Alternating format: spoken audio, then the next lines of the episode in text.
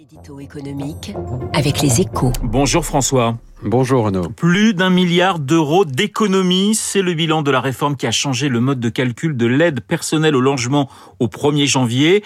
Les ressources prises en compte pour le calcul des fameuses APL sont celles des 12 derniers mois et non plus d'il y a deux ans.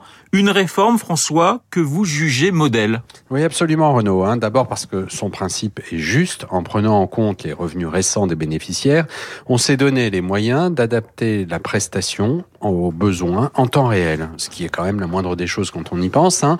Et ce, simple alignement temporel a permis de faire apparaître 400 000 allocataires indus, soit près de 7% des foyers touchant les APL, qui en gros continuaient à percevoir une prestation à laquelle ils n'avaient plus droit depuis un an. La preuve que le dispositif avait complètement dérapé. À l'inverse, 25% des allocataires y ont gagné et l'État a donc économisé plus d'un milliard d'euros. Mais si cette réforme peut servir de modèle, c'est aussi qu'elle se fait à bas bruit. Euh, cela n'empêche pas, euh, François, syndicats et associations de la critiquer.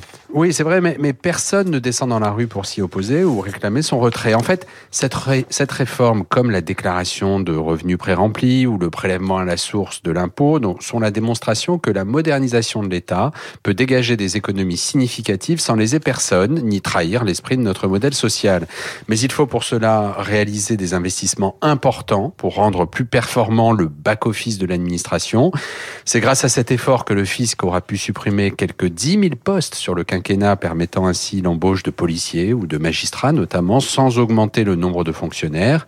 La réforme des APL, qui s'appuie elle aussi sur un chantier informatique très lourd, montre qu'il est possible de le faire sur les prestations sociales.